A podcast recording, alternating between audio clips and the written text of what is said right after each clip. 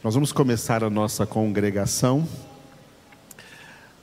lendo o capítulo de número 4 da carta de Paulo aos Efésios. Efésios, capítulo de número 4. Enquanto lemos esta palavra, que é palavra de Deus viva e eficaz, como uma espada de dois gumes, ela vai penetrar no mais profundo da sua vida, operando em você a obra que é da vontade do Senhor operar. O Senhor está aqui conosco e nós nos alegramos na Sua presença e Ele está também aí com você, porque Ele é onipresente. Vamos ler juntos então Efésios, capítulo de número 4. Rogo-vos, pois, eu, o prisioneiro no Senhor, que andeis de modo digno da vocação a que fostes chamados, com toda a humildade e mansidão, com longanimidade, suportando-vos uns aos outros em amor, esforçando-vos diligentemente por preservar a unidade do Espírito no vínculo da paz há somente um corpo e um espírito, como também fostes chamados numa só esperança da vossa vocação. Há um só Senhor, uma só fé, um só batismo, um só Deus e Pai de todos, o qual é sobre todos, age por meio de todos e está em todos. E a graça foi concedida a cada um de nós, segundo a proporção do dom de Cristo. Por isso diz: quando ele subiu às alturas, levou cativo o cativeiro e concedeu dons aos homens. Ora, que quer dizer subiu? senão que também havia descido até as regiões inferiores da terra? Aquele que desceu é também o mesmo que subiu acima de todos os céus para encher todas as coisas.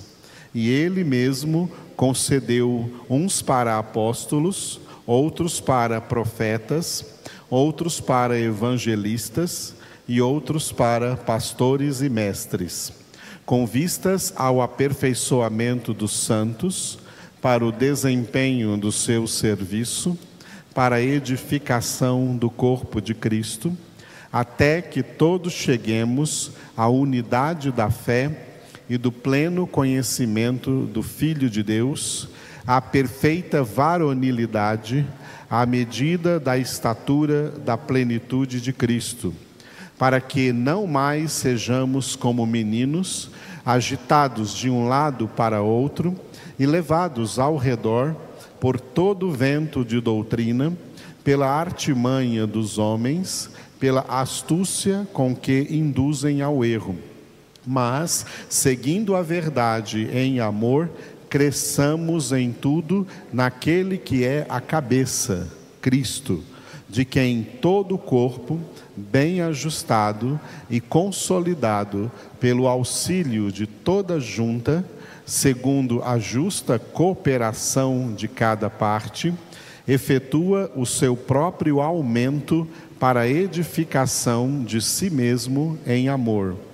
Isto, portanto, digo e no Senhor testifico, que não mais andeis como também andam os gentios, na vaidade dos seus próprios pensamentos, obscurecidos de entendimento alheios à vida de Deus por causa da ignorância em que vivem, pela dureza do seu coração, os quais, tendo se tornado insensíveis, se entregaram à dissolução para, com avidez, cometerem toda sorte de impureza. Mas não foi assim que aprendestes a Cristo se é que de fato o tendes ouvido e nele fostes instruídos, segundo é a verdade em Jesus, no sentido de que, quanto ao trato passado, vos despojeis do velho homem que se corrompe segundo as concupiscências do engano, e vos renoveis no espírito do vosso entendimento, e vos revistais do novo homem, criado segundo Deus, em justiça e retidão, procedentes da verdade. Por isso, deixando a mentira, fale cada um a verdade com o seu próximo, porque somos membros uns dos outros. Irai-vos e não pequeis. Não se ponha o sol sobre a vossa ira, nem deis lugar ao diabo. Aquele que furtava, não furte mais, antes trabalhe, fazendo com as próprias mãos o que é bom para que tenha com que acudir ao necessitado. Não saia da vossa boca nenhuma palavra torpe, e sim unicamente a que for boa para edificação, conforme a necessidade, e assim transmita graça aos que ouvem. E não entristeçais o Espírito de Deus, no qual fostes selados para o dia da redenção. Longe de vós toda amargura e cólera e ira e gritaria e blasfêmias e bem assim toda malícia. Antes, sede uns para com os outros benignos, compassivos, perdoando-vos uns aos outros, como também Deus em Cristo vos perdoou. Aleluia. Louvado seja Deus.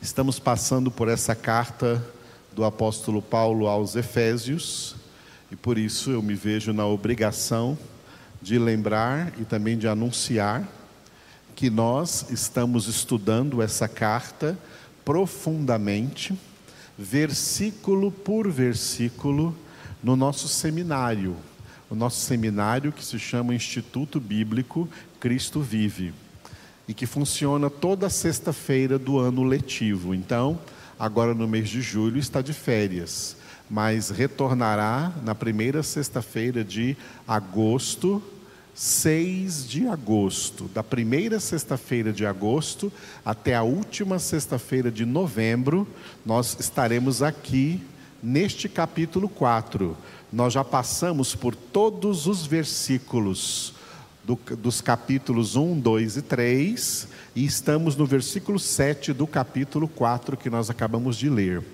Então, aqueles que não pegaram nenhuma dessas aulas, pode começar a pegar agora a partir do dia 6 de agosto. Está aberto para todas as pessoas que quiserem aprender a palavra de Deus porque é no aprendizado da palavra de Deus que nós somos transformados, santificados e preparados para nos encontrar com Deus.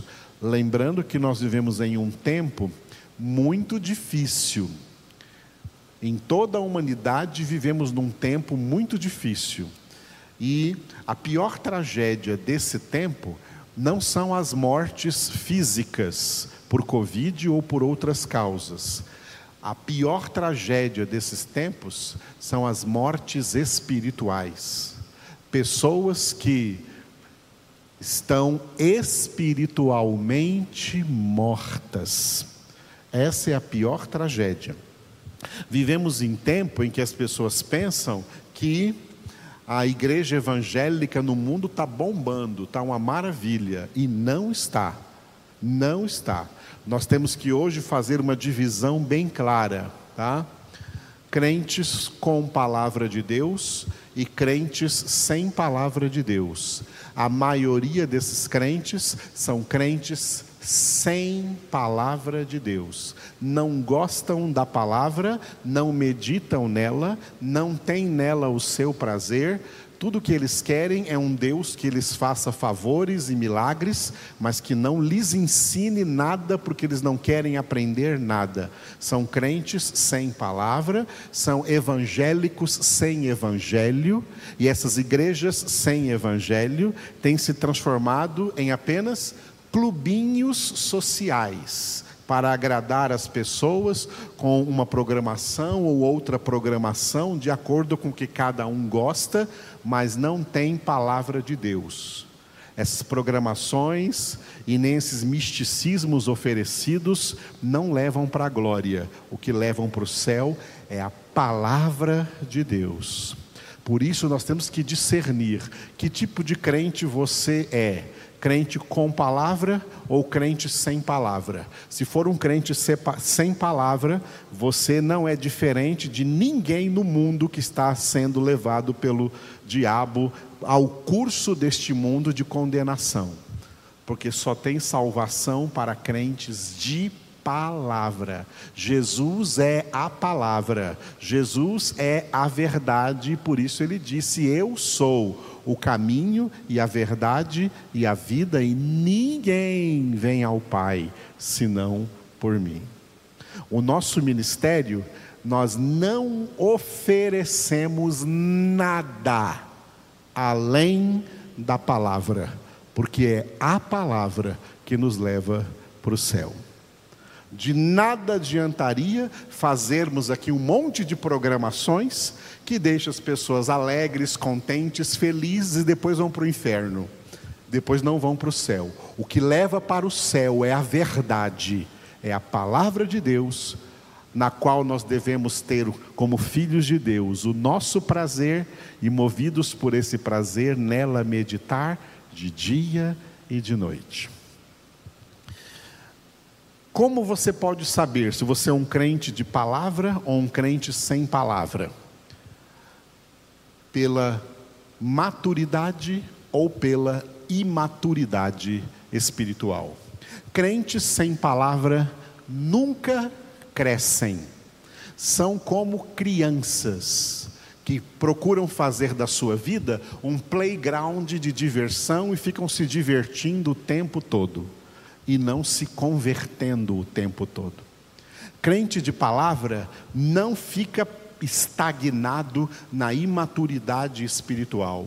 Crente de palavra, a própria palavra os conduz à maturidade espiritual. E esse é um dos propósitos da salvação em Cristo Jesus. Deus não enviou seu Filho ao mundo para que nós sejamos como crianças imaturas o tempo inteiro. Deus enviou seu Filho ao mundo para que nós, alcançados por essa grandiosa obra da salvação, sejamos conduzidos por Deus à maturidade espiritual, ao crescimento espiritual. Para quê? Para que o apóstolo Paulo respondeu aqui no versículo 14, nesse capítulo que nós acabamos de ler, Efésios 4, 14. Para que não mais sejamos como meninos, agitados de um lado para outro, levados em redor por todo vento de doutrina, pela artimanha dos homens, pela astúcia com que induzem ao erro. Vamos repetir? Para que, que Deus quer que nós cresçamos? Para que não mais sejamos como meninos, agitados de um lado para outro e levados ao redor por todo o vento de doutrina, pela artimanha dos homens, pela astúcia com que induzem ao erro. Este versículo é o retrato da crise espiritual moderna, da crise espiritual que ocorre no mundo evangélico, no mundo protestante. As igrejas evangélicas estão lotadas de meninos. Meninos aqui são crentes imaturos, crentes que nunca crescem, nunca desenvolvem, nunca crescem na vida espiritual. Eles ficam na mesma coisa. Entra ano, sai ano, é a mesmice. A mesma coisa, não tem um desenvolvimento. Eles não fazem aquilo que Paulo escreveu em Filipenses 2:12. Eles não desenvolvem a sua salvação. Paulo escreveu: desenvolvei a vossa salvação com temor e tremor. Os crentes que não desenvolvem a salvação, eles permanecem como meninos na imaturidade espiritual, e o resultado disso será perda de salvação.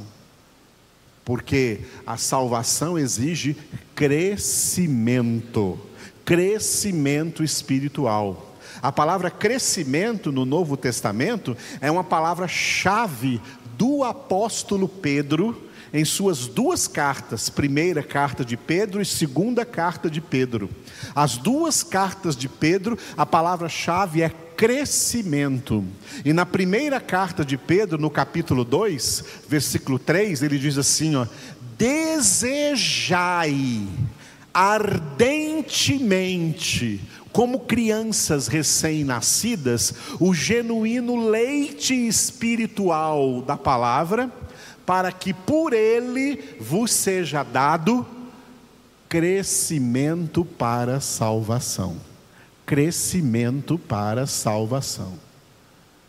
Crescimento que então não vai deixar vocês como crianças, como meninos esse versículo que lemos agora de Efésios 4:14 é o retrato das igrejas evangélicas, dos evangélicos de hoje, dos crentes de hoje. Eles não têm crescimento, não têm maturidade, são meninos agitados de um lado para o outro. Ah, aquela igreja ali que é boa, vamos para lá. Aí depois, não, aquela outra igreja agora que está sendo famosa, vamos para lá. Não, aquela outra igreja que está fazendo uma coisa nova, vamos todo mundo para lá. Isso significa agitados de um lado para o outro, levados ao redor por todo vento de doutrina, doutrina falsa, viu? De doutrina pela artimanha dos homens, dos hereges, que pela astúcia induzem esses crentes ao erro e eles caem no erro porque não tem palavra, porque não tem a verdade. Quem tem a palavra nunca é induzido ao erro, porque a palavra é a verdade, a palavra é correta, a palavra é reta. A palavra é de Deus, a palavra de Deus nos mantém no caminho reto. Quem se aprofunda no conhecimento da palavra de Deus, jamais é desviado desse caminho por quem quer que seja, ou por que tipo de doutrina nova que surja ou apareça por aí, ou por qualquer tipo de milagreiro que apareça por aí, ou por qualquer tipo de show ou programação que alguma igreja está trazendo para atrair as pessoas pelos olhos, pelos sentimentos, pelas emoções, mas que não tem conhecimento de Deus, doutrina de Deus, palavra de de Deus. O Senhor não nos salvou para isso.